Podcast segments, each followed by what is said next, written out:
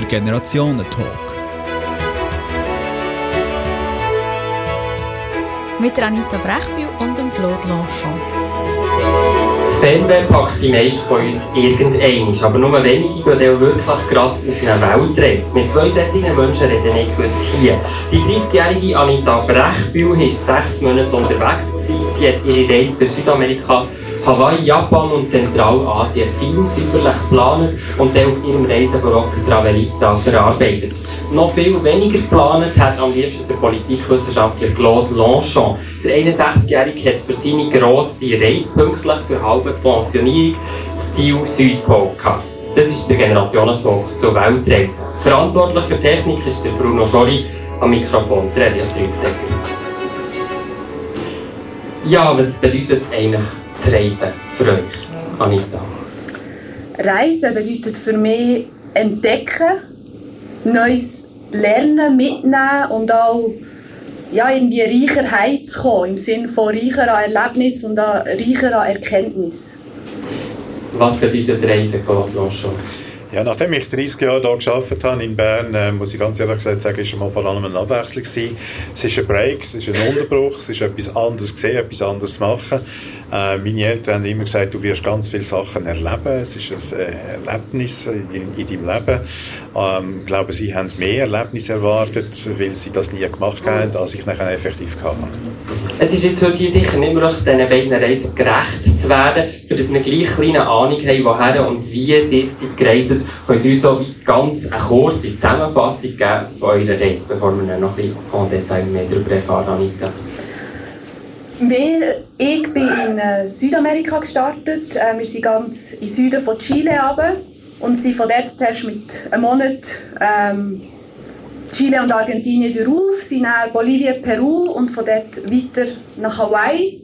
In Hawaii haben wir einen sehr äh, verregneten Monat verbracht. ähm, nicht, äh, wir waren auch froh, gewesen, wir weitergehen konnten und sind äh, in Japan pünktlich zur Kirschblüte angekommen, haben Japan äh, während einem Monat mit dem Zug bereist bis ganz in Süden von der, von der Hauptinsel nach Yakushima. Und kulturell die spannendste, der spannendste Teil ist am Schluss gekommen. Die letzten zwei Monate sind wir von Peking aus mit dem Zug ähm, der alten respektive der neuen Seidenstraße gefolgt bis Kashgar in China und dann äh, weiter Kirgisistan, Kasachstan und noch Usbekistan. Merci vielmals für die Zusammenfassung. Ich würde vorschlagen, dass wir, könnt das Mikrofon vielleicht teilen, weil dann können wir es so erledigen. Claude Longchamp, wie war das bei euch, gewesen, eure Reise, so eine kurze Zusammenfassung? Vorgesehen war eigentlich eine neunmonatige Reise, und zwar auf die zwei grosse Teile, die ersten drei Monate allein und die zweite sechs Monate mit meiner Partnerin. Ich habe es fertig gebracht, eine Woche bevor ich eigentlich allein auf eine Weltreise gehen 80 Meter vor meinem Haus zu stürzen, mir den Fuß zu brechen. Bin anschließend äh, zwölf Wochen im Bett, im Rollstuhl an der Stöcke und äh, überall im Spital gewesen. und ähm, so ist die ersten drei Monate haben wir einfach hintergrad müssen streichen. Das ist der Teil, gewesen, wo ich eigentlich gerne allein gewesen wäre. Aber das macht eigentlich gar nichts. Wir sind nachher halt einfach auf Peking geflogen äh, wir haben eigentlich mit dem Zug die praktisch die Weltreise machen. Wir sind dann auf Peking geflogen, von dort aus einen Monat lang durch China gereist, zuerst zehn Tage äh, geführt und dann haben wir, haben wir uns den Mut gefasst, dass wir einfach allein weiterfahren, weiterfahren wollen. Wir sind dann durch Vietnam, wir sind äh, in Süden, auf Singapur, wir sind auf Australien, wir sind dort äh, quer durch Australien durch und haben dann einen Abstecher auf Tasmanien gemacht. Wir sind von Tasmanien auf Neuseeland. Weil eigentlich ist das Einzige, was wir so richtig schön gebucht haben, ist der 6. Januar gewesen. Das ist ungefähr nach drei Monaten vom Start von dieser Weltreise ist das das Expeditionsschiff auf die Antarktis. Äh, das fährt so eins im Monat, das verwünscht ist einfach, oder dann hast du das gehabt. Also haben wir einfach am 6. Januar haben wir eigentlich gewusst, dann müssen wir äh, quasi im Süden von Neuseeland sein. Von dort aus sind wir auf die Antarktis mit einem Schiff haben versucht zu landen. Das war ziemlich kompliziert, gewesen, viel schwieriger gewesen, als wir gemeint haben. Wir sind 1000 Kilometer äh, rumgetuckert, um einen Landeplatz zu finden. Und wir sind auf der Antarktis, gewesen, wir sind wieder zurück. Und dann haben wir das Gefühl, jetzt wollen wir noch ein bisschen Ferien machen und haben uns also einen Flug auf Fidschi gegönnt und von dort aus über Singapur heim. Merci vielmals für den kleinen Crashkurs zu eurer Weltreise. Anita Brechbühl, du führst schon seit 2012 einen Reiseblog und das ziemlich erfolgreich. 35'000 Menschen klicken jeden Monat durchschnittlich auf deine Webseite. Warum ist es so lange gegangen, bis du endlich auf eine Weltreise bist gegangen?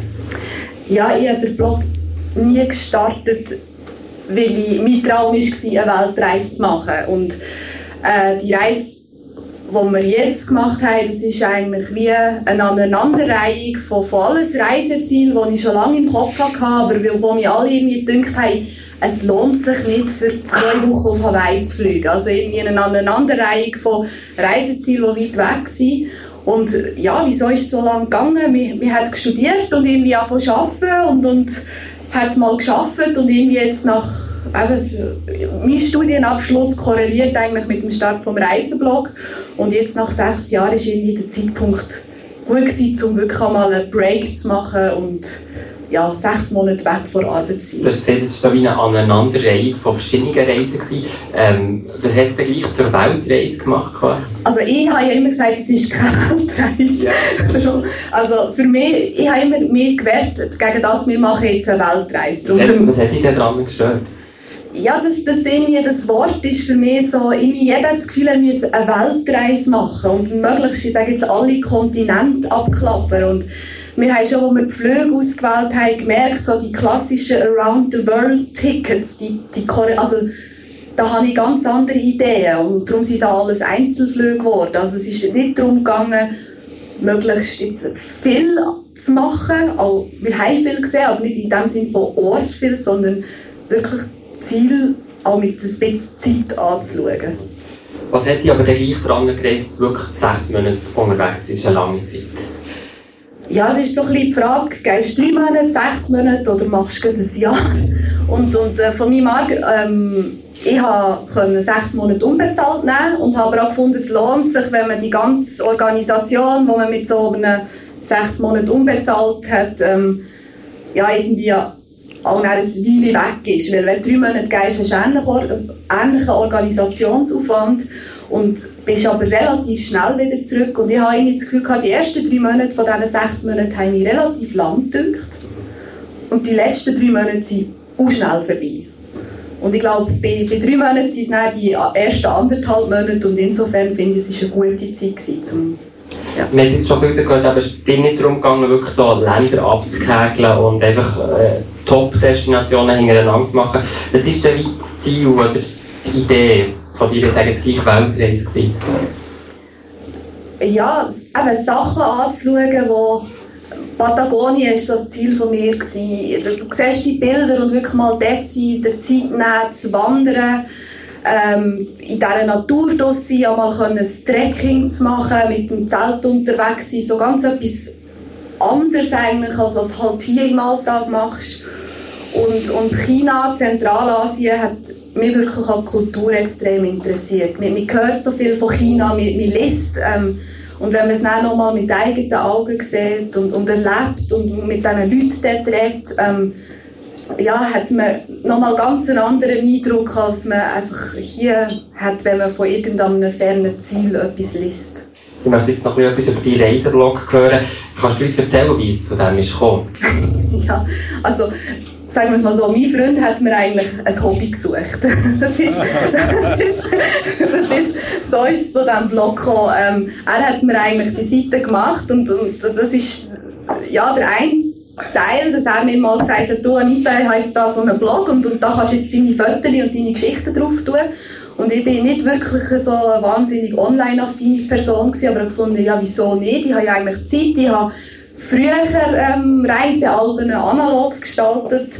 Ist ja schade, dass meine Geschichten, ähm, ja, die Fotos auf, auf dem PC einfach so vor sich her schlummern und man irgendwann nicht mehr weiss, wo man war. Und ähm, ja, für mich ist, ist der Reiseblog äh, quasi so ein Teil von, mein, von meinem Hirn, weil wenn ich über eine Reise geschrieben habe, komme ich also ich komme, ich reise, ich komme heim, ich schreibe darüber und alles, was ich gut gefunden habe was mich bewegt hat, steht dort drin. Und wenn mich Kollegen zwei Jahre später fragen, du, ich gehe dort her, hast du mir Tipps, dann kann ich ihnen heute einfach den Link schicken. Und, und früher, ja, hast du plötzlich angefangen zu studieren, wo bin ich überhaupt gewesen und wie hat das Hotel schon wieder geheißen oder das coole Restaurant. Und, das ja. klingt alles so gäbig und so einfach, aber es ist doch ein riesen Aufwand, so einen Blog zu betreiben, oder nicht? Äh, ja, ich, ich, ich sage immer, man muss, man muss zum einen gerne schreiben und ähm, ja, man muss sich irgendwie die Zeit nehmen. Und, und es ist schon so. Es ist, ähm, ich arbeite 80 Prozent jetzt äh, und ich glaube,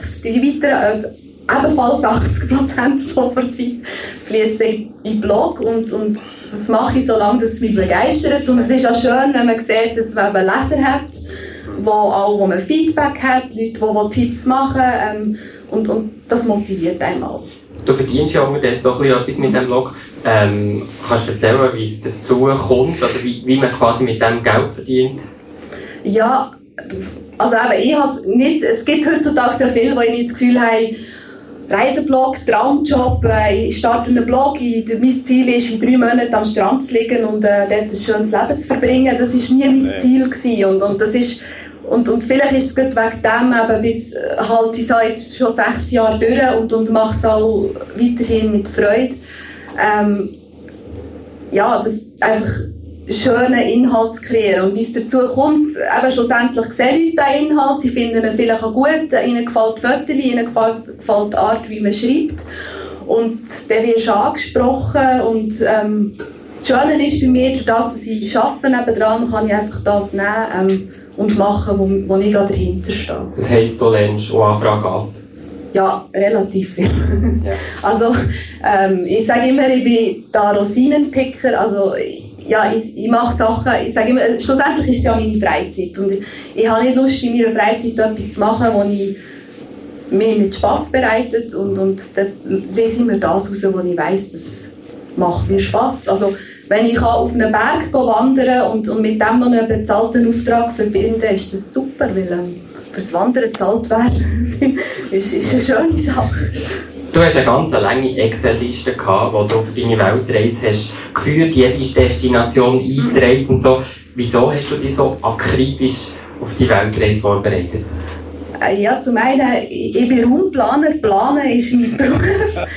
ähm, es ist eine gewisse Affinität da. Ähm, und zum anderen auch für mich gehört das Planen ist ein Teil vom Reisen. Also ich liebe es, und da ist glaube ich jeder ein bisschen anders, aber ich für mich, ich liebe es, zu recherchieren, mit der Seiten zu klicken, schöne Hotels zu entdecken oder irgendwie ja, Ausflugsziele, die nicht jeder kennt. Und das ist für mich ein Teil vom Reisen. Und ich sage immer, wenn man richtig reist, reist man dreimal. Nämlich dann, wenn man vorbereitet, dann, wenn man unterwegs ist und dann, wenn man zum Beispiel sein Fotoalbum gestaltet oder die Reiseberichte schreibt oder wie auch immer. Also eigentlich kann man es dreimal erleben und das ist schön. Claude Lanchon, der haben mir am Telefon erzählt, planen, das war gar nicht euer Ding. Gewesen. Und jetzt im Rückblick, der hätte eigentlich lieber noch viel weniger geplant. Ähm, ja, also, jetzt mal vorsichtig als Planer sage ich, das war nicht mein Ding gewesen. Ich habe eine Firma aufgebaut, habe am Schluss äh, nach 30 Jahren 20 Mitarbeiter gehabt und die jeden Tag durchgefuttert. Das ist schon einigermaßen organisiert. Das habe ich jetzt natürlich nicht umstellen genau, einfach auf so, aber Bezug auf die. Bezug auf die Reise tatsächlich ist es äh, so ein bisschen eine Mischung gewesen. Ähm, wir haben äh, entschieden, gehabt, dass wir mindestens einen Teil von dieser Reise zusammen machen. Da, muss man einfach planen, da muss man auch einfach gemeinsame Ziele formulieren, wo wir her wollen. Meine Partnerin hat in Tasmanien studiert und ich unbedingt auf die Antarktis wollen. Und das, dort, dort hat es so gemacht, oder, dass man gesagt hat, okay, also an sich ist jetzt mal das Ende ist praktisch bekannt, das ist einfach irgendwo südliche Hälfte von der, von, von der Erde. Nachher muss ich ganz ehrlich sagen, haben wir nicht so wahnsinnig planen gehabt, ganz ehrlich gesagt. Und äh, ich muss so sagen, jetzt im Rückblick würde ich sogar viel weniger planen. Ich bin also tatsächlich das totale Gegenteil. Weil ich glaube, es gibt so viele Sachen, die man erst vor Ort entdeckt oder vor Ort, vor Ort überhaupt von, von merken, was interessant, was spannend ist. Weil schlussendlich ist der Einblick, den wir vorhin hatten, das sind halt doch Reisekataloge, das sind äh, Berichte auf äh, online, die man sich angeschaut hat. Es ist etwas sehr Selektives und meistens ist es halt doch irgendwie so ein bisschen etwas Mainstreamings. Und eigentlich muss ich ganz ehrlich gesagt sagen, so, wenn ich etwas, so, ein, so ein grosses Projekt nochmal würde machen würde, dann würde ich effektiv nur noch einen Fixpunkt haben, das ist nämlich, wenn man zurückkommen Und äh, vielleicht etwas, was ganz nadelölig ist, also, was irgendwie einen, einen Zugang braucht, eben so wie auf der Antarktis Antarktis, wo man halt einfach muss ein Schiff nehmen, wo halt nur ganz selten fährt. Aber viel mehr würde ich eigentlich nicht machen. Mir hat es sehr, mir, mir sehr gefallen, wo wir plötzlich so haben, davon unsere eigenen Sachen entdecken und machen. Da ist manchmal ein bisschen, sind Umstände sind schuld gewesen. Wir sind auch zweimal in den Taifun gekommen. Wir sind in, in äh, Vietnam ist es unmöglich Zug zu fahren.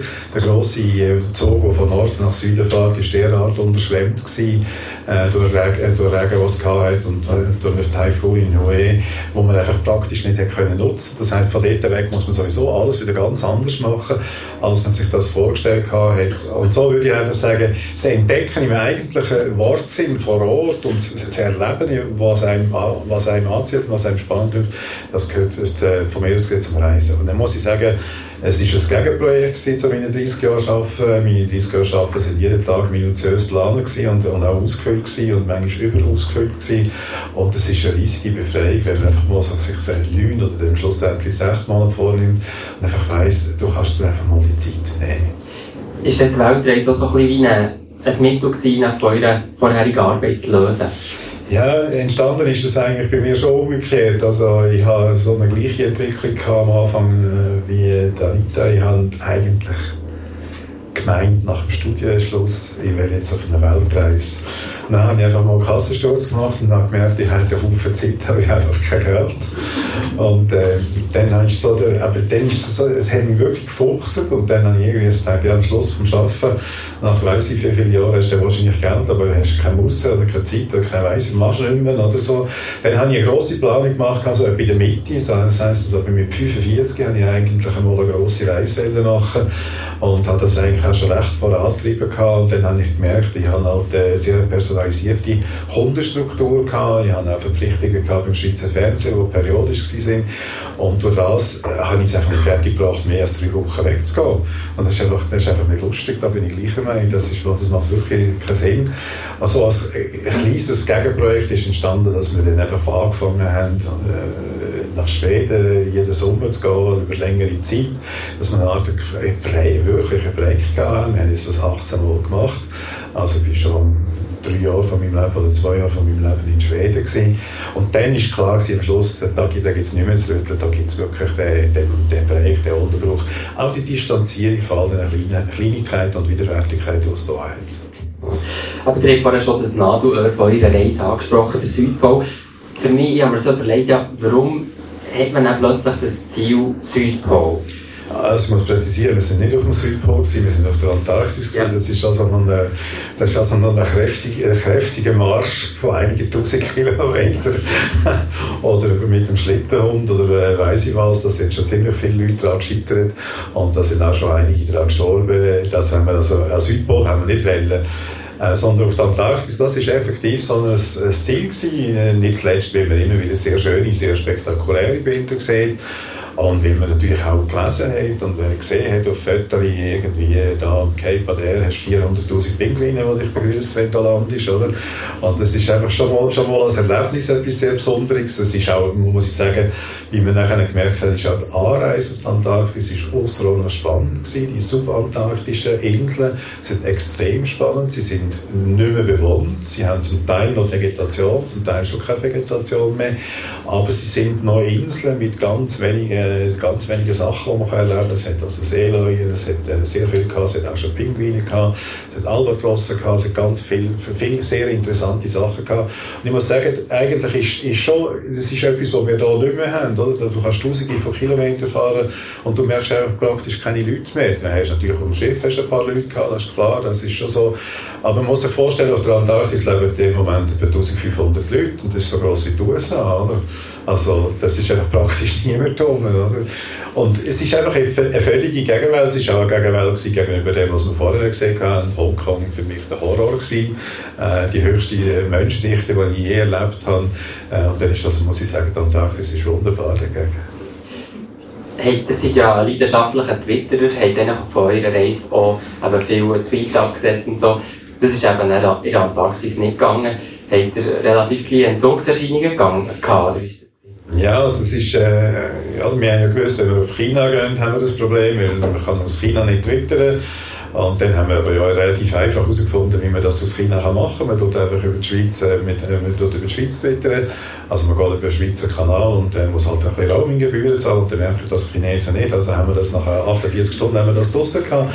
Und es ist eigentlich problemlos gewesen. Ich muss ganz ehrlich gesagt sagen, also im Innersten habe ich einfach das Gefühl gehabt, wir finden auch auf der Antarktis noch irgend so eine, so eine Lösung, dass es möglich ist, dass man noch ein bisschen berichten und so, oder? Und vielleicht mal das Feedback oder vielleicht irgendwann jemand, der etwas von Wissen fragt oder weiss ich was.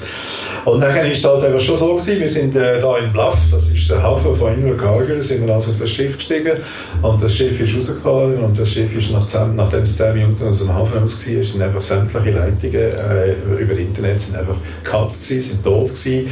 Wir haben immer noch das Gefühl gehabt, der russische Kapitän hat sicher noch Zugang zum Internet, aber er wollte uns das einfach nicht sagen. Aber ich glaube, sie haben effektiv jetzt niemand gehabt, den Zugang zum Internet. Also haben wir also mal eine Weile lang keine Dings gehabt, da gibt es verschiedene Phasen, äh, muss ich sagen, äh, wo man da so miterlebt. Es gibt Phasen, die schwierig sind, es gibt Phasen, die sehr schön sind. Der, der Expeditionsleiter hat uns erklärt, es ist gut, dass wir kein Internet haben. Dann musst du dich auseinandersetzen mit dem, was du vor deinen Augen hast, von dem, was du siehst. Und das wird sehr viel sein. Und das hat auch gestummen im Übrigen. Und von dort her haben wir das äh, auch nicht vermisst. Aber es hat wieder andere Sachen gehabt, muss ich ganz ehrlich sagen. Ich, ich wollte das auch noch sagen, weil das müssen ihr alle auch noch. Das ist die, die, die letzte Information, die wir noch hatten aus der Schweiz wir haben auch Informationen von anderen Orten gehabt, aber die letzte Information, die wir hatten, die war am 6. Januar, dass ähm, SDA möglicherweise geschlossen wird. Das war die allerletzte Information. Meine Partnerin ist früher, früher Journalistin bei der SDA. Das hat uns sehr betroffen gemacht. Und dann denkst du, wie geht es jetzt weiter? Was ist morgen? Was, wie geht es jetzt weiter? Und das ist einfach gehabt. Und dann kommst du einfach eine Weile lang später zurück, oder? Und dann irgendwie merkst du, aha, jetzt haben sie da diskutiert sie über no Beilage und yes, das geht und dann weiss ich was. Also es ist, es, ist echt, es ist echt spannend. Es hat von beiden Seiten, ich kann nicht sagen, ob es gut ist oder ob es schlecht ist. Ich glaube, insgesamt ist es gut gewesen, aber ich weiss, ich habe auch phasenweise gelitten. Ich möchte jetzt noch über, ein bisschen über China reden, weil das ist eigentlich äh, das, was euch beide verbindet. Ihr seid beide in China auf eurer Weltreise. Claude Longchamp, der hat gesagt, in China hat er eigentlich die Freiheit vermisst. Mhm. Ähm, könnt ihr das so ein bisschen umschreiben? Wie kommt ihr zu diesem Fazit? Ja, also der erste Eindruck von China war einfach, gewesen, das ist die fast schon permanente Frage, wer ist your group? Und wir sind das zweite gereist, ähm, also nicht allein, aber das zweite gereist. Und wo auch immer du hingehst, wenn du in ein Restaurant gehst, wenn du in eine Ausstellung gehst, wenn du irgendwo willst, etwas anschauen und so, ist einfach aus chinesischer Sicht, ist, du reist nicht als Individuum oder als Gruppe oder als, als kleine Gruppe, eben als Paar, sondern du, du reist nur in einer Großgruppe. Und die meisten Chinesen reisen effektiv in einer Großgruppe, 30, 40, 50 Leute, ein Gar voll, wo irgendwo herfährt, Zug voll, wo irgendwo herfährt. Also es ist immer alles in Gruppen bezogen. Und das war für uns am Anfang völlig irritierend gewesen, dass wir ja, uns immer gefragt hat, wer unsere Gruppe ist. Und das war noch irritierender gewesen, wenn wir eine ehrliche Antwort geben können. Wir sind eine Gruppe. Und das haben sie absolut nicht können, zum Teil absolut nicht können verstehen, dass man jetzt also quasi so nah kann, kann umreisen. Ähm, das ist sicher ein, ein bleibender Eindruck gewesen, also das Kollektiv, die Bedeutung vom Kollektiv. Dann natürlich auch von der Kontrolle, die ist, das muss man auch ganz klar sagen. In der Zeit, wo wir in China waren, war das grosse Experiment von BBC in Peking. Wie lange kannst du mit dem äh, neuen Gesichtserkennungsprogramm, wie lange kannst du dich in Peking im öffentlichen Raum verstecken, bis dich der chinesische Staat findet? Das hat ein, äh, ein britischer Journalist hat nachher das Experiment gemacht in Peking, einfach im öffentlichen Raum, also nicht nur in das Haus, aber im öffentlichen Raum sich überall verstecken. Der chinesische Staat hat ihn gesucht, nach sieben Minuten gefunden. Peking hat 25 Millionen Einwohner. Es geht sieben Minuten, bis du identifiziert bist. Das ist schon unglaublich. Journalisten haben uns erklärt, die kritisch über den Parteitag berichtet haben, wo genau dann war, wenn wir, in, wenn wir in Peking waren, haben uns erklärt, dass BC kritisch Bericht erstattet hast, dann wird einfach das Handy abgestellt. Jetzt äh, muss man einfach wissen, in China funktioniert alles ganz am Leben über das Handy, also jede Kontaktnahme über das Handy, die Rechnungen zahlst über das Handy, es gibt keine Kreditkarte, es gibt nur ein Handykonto. Äh, du, du bestellst deine Pizza, du bestellst das Restaurant, du bestellst alles über das Handy und dann wird einfach dein Handy 14 Tage abgestellt. Das ist wie sozialer Tod. Also du bist, du bist einfach, du bist nicht mehr, du bist, äh, das ist wirklich, du bist ein Nichts.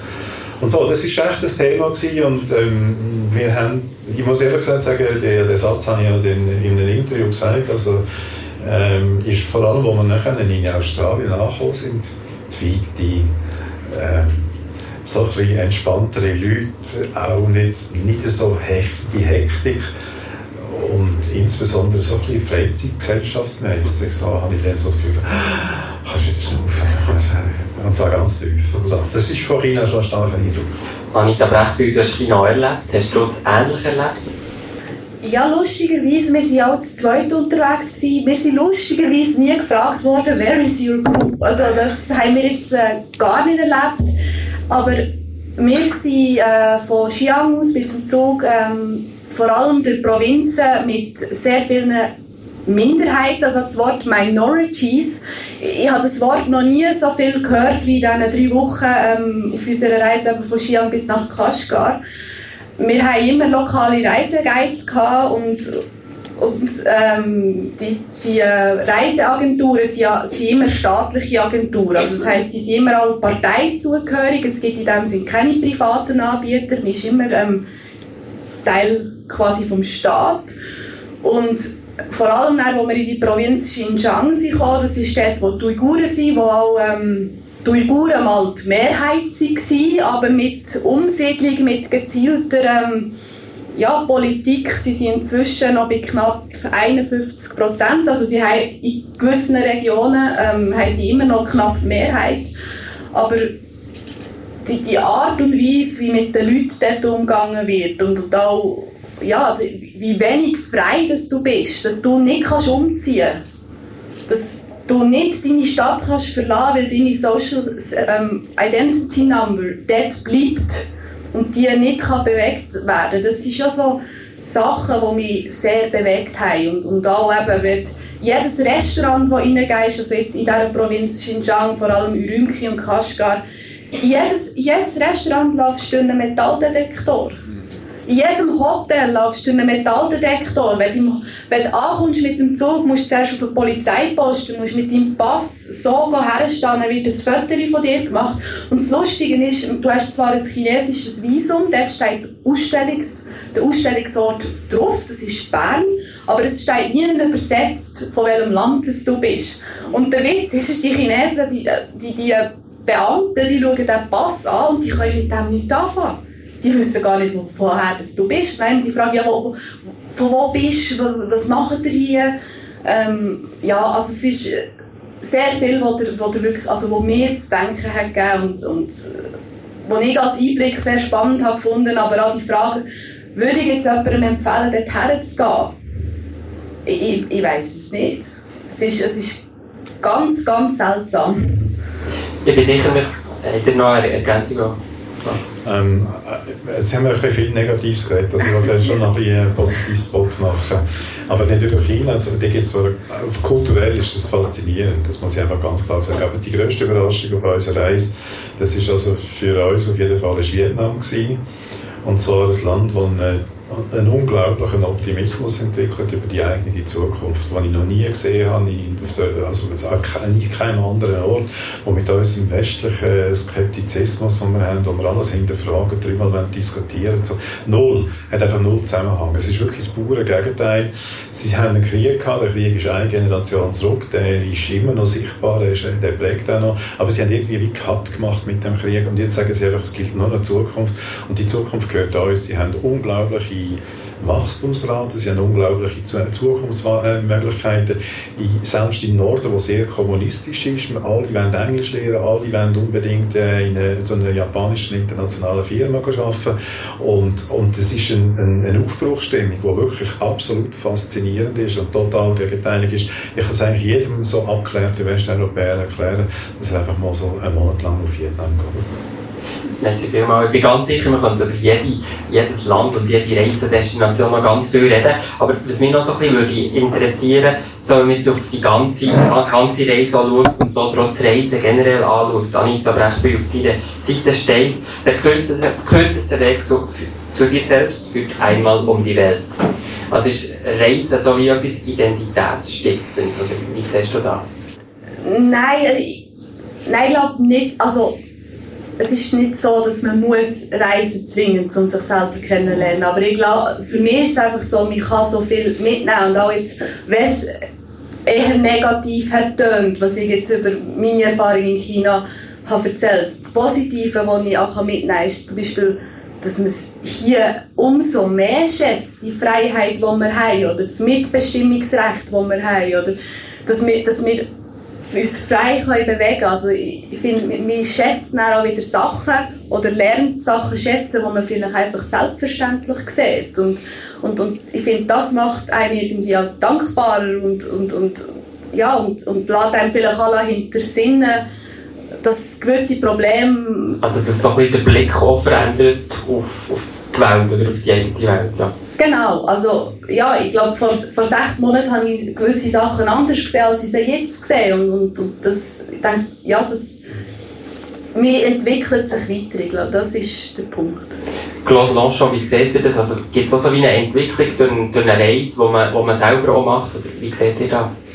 Ja, es gibt vor allem eine Relativierung von äh, vielen Schönen, was es da gibt. Weil es gibt vieles anderes, was auch schön ist und was sehr faszinierend ist. Ich bin an sich ein totaler Fan von der Schweiz und finde, wir haben ganz viele gute Sachen gemacht.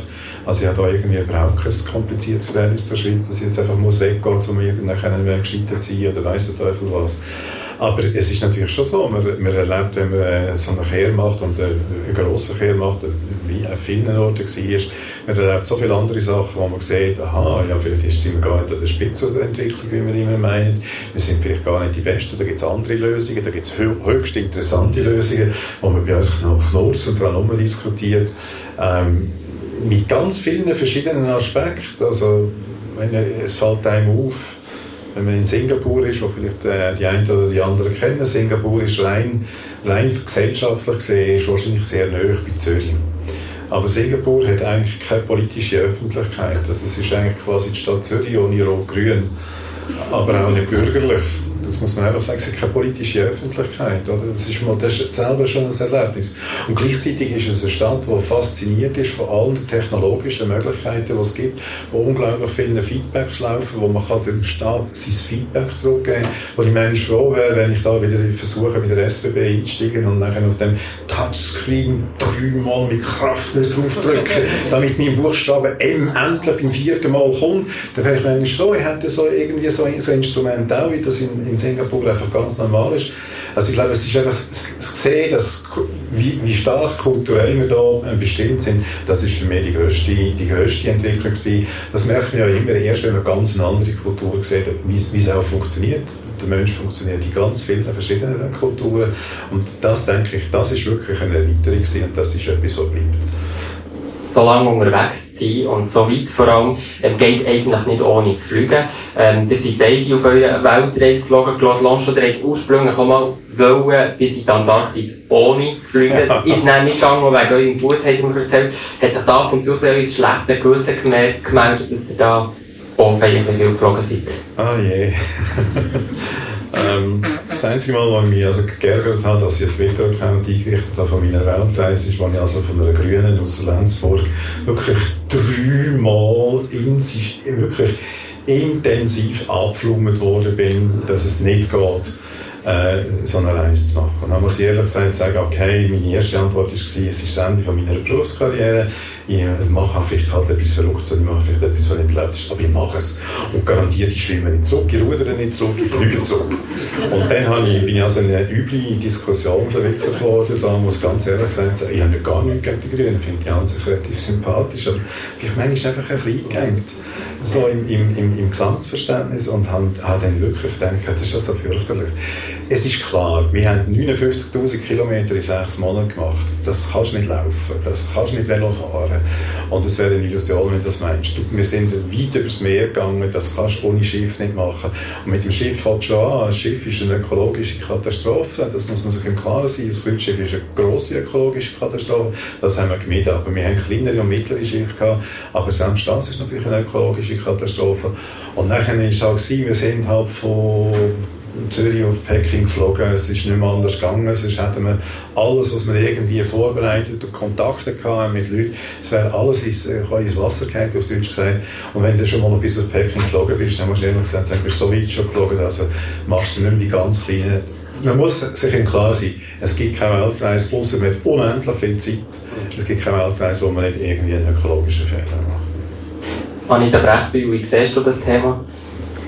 Ja, ich habe eine ganz grosse Bewunderung für all die Velofahrer, die wir entlang von Carretera Austral haben gesehen. Das ist äh, die Strecke, äh, wo eigentlich von Patagonien ähm, Richtung äh, Mittelchile geht. Und da siehst du Velofahrer, wo, wo, wir fahren mit dem Auto und, und, und die kämpfen sich Kilometer für Kilometer gegen Wind äh, darauf. Und, und das hat, da habe ich mich auch ein bisschen schlecht gefühlt, wenn man einfach so bequem mit dem, mit dem Auto nebenbei fährt und eigentlich so etwas völlig, ich sage jetzt Anführungsschlusszeichen, Banales macht. Äh, und, und ich glaub, irgendwie hat mir der Ehrgeiz gepackt, dass ich so in mir Motivation habe, eines Tages einmal noch so etwas zu machen. Und, und eben durch das, ja, nicht, nicht einfach äh, den bequemsten Weg nehmen, um von einem Ort zum anderen zu gehen. Du hast jetzt schon so ein bisschen in die Zukunft geblickt, das ist eigentlich auch so, also meine letzte Frage.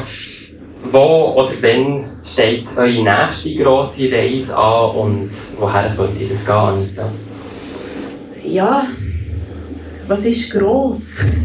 wenn, man, wenn man sechs Monate unterwegs war, erscheint einem alles, wo, wo nur, ich sage jetzt drei Wochen ist, ähm, als relativ banal, aber für mich würde Afrika reizen, sagen wir mal so viel. Also vor allem ähm, wirklich zu Afrika, Afrika im, im Zentrum. Claude schon. Ähm, die nächste Reise geht fast sicher in die Ostsee. Ähm, wir sind eingeladen, wir haben auch so, so ein Programm, ein bisschen Überlegungen gemacht, was es soll sein Damit kann ich einen Teil von dem nachholen, was ich eben verpasst habe in meiner Weltreise, weil ich eigentlich zu Bern wollte einsteigen und zu Peking aussteigen und das alles mit dem Zug machen. Unter anderem auf Königsberg äh, wollte gehen wo der Immanuel Kant herkommt, der selber ein passionierter Stadtwanderer war. Ich bin auch ein passionierter Stadtwanderer.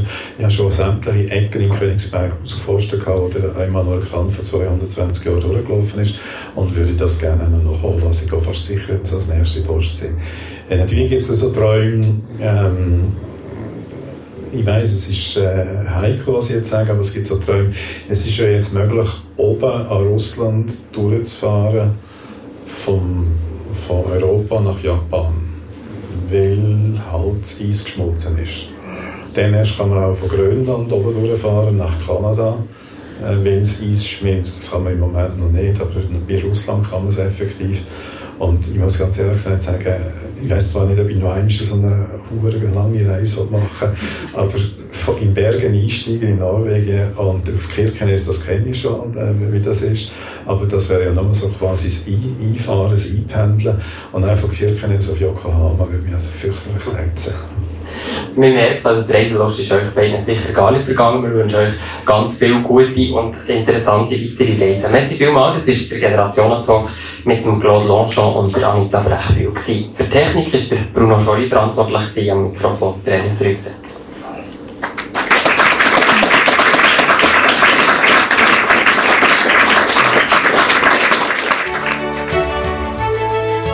Der Generationentalk. Mit Anita Brechbühl und Claude Lanchon. Und im nächsten Generationen-Talk machen wir uns bereit für die grosse Debatte über das neue Sozialversicherungsgesetz. Was extrem langweilig tönt, ist eigentlich eine Sensation. Dass wir nämlich darüber abstimmen, ist nämlich am ersten digitalen Referendum zu verdanken. Maßgeblich beteiligt daran ist der 21-jährige Dimitri Ruschi, SP-Politiker und Kulturwissenschaftsstudent. Er kommt in Generationen Talk. Und auch dabei ist die 60-jährige CVP-Nationalrätin Ruth Humbel. Sie findet, dass Versicherungsbetrug muss auf, aufdeckt werden ist die zusätzliche Überwachung legitim? Wir diskutieren es im Generationentalk am Mittwoch, am 31. Oktober. Debattiert mit und kommt vorbei. Das war jetzt schon der 30. Generationentalk, den wir hier aufzeichnen. Das Gespräch mit allen 60 Gästen könnt ihr als Podcast nachhören und Teil sogar nachschauen. Alle Informationen www.generationentandem.ch